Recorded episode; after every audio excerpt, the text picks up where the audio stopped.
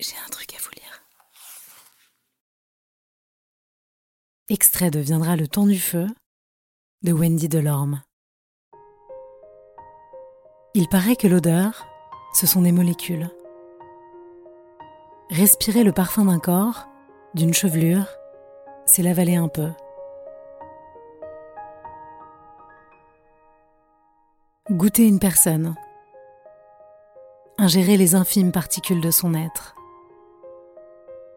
Il paraît que porter un embryon en soi procède à des échanges de cellules qui migrent de l'enfant vers le corps qui le porte, y deviennent des cellules souches, et des années plus tard, y sont encore présentes, même multipliées.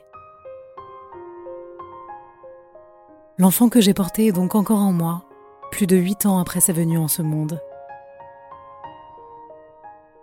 Les peaux que j'ai léchées, mordues et embrassées font donc partie de moi même des années après que l'on s'est séparés.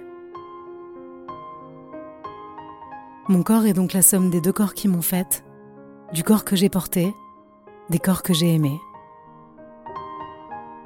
Il est la somme aussi de ceux dont j'ai goûté l'odeur sans le vouloir. Dans le bus, au travail, dans la rue.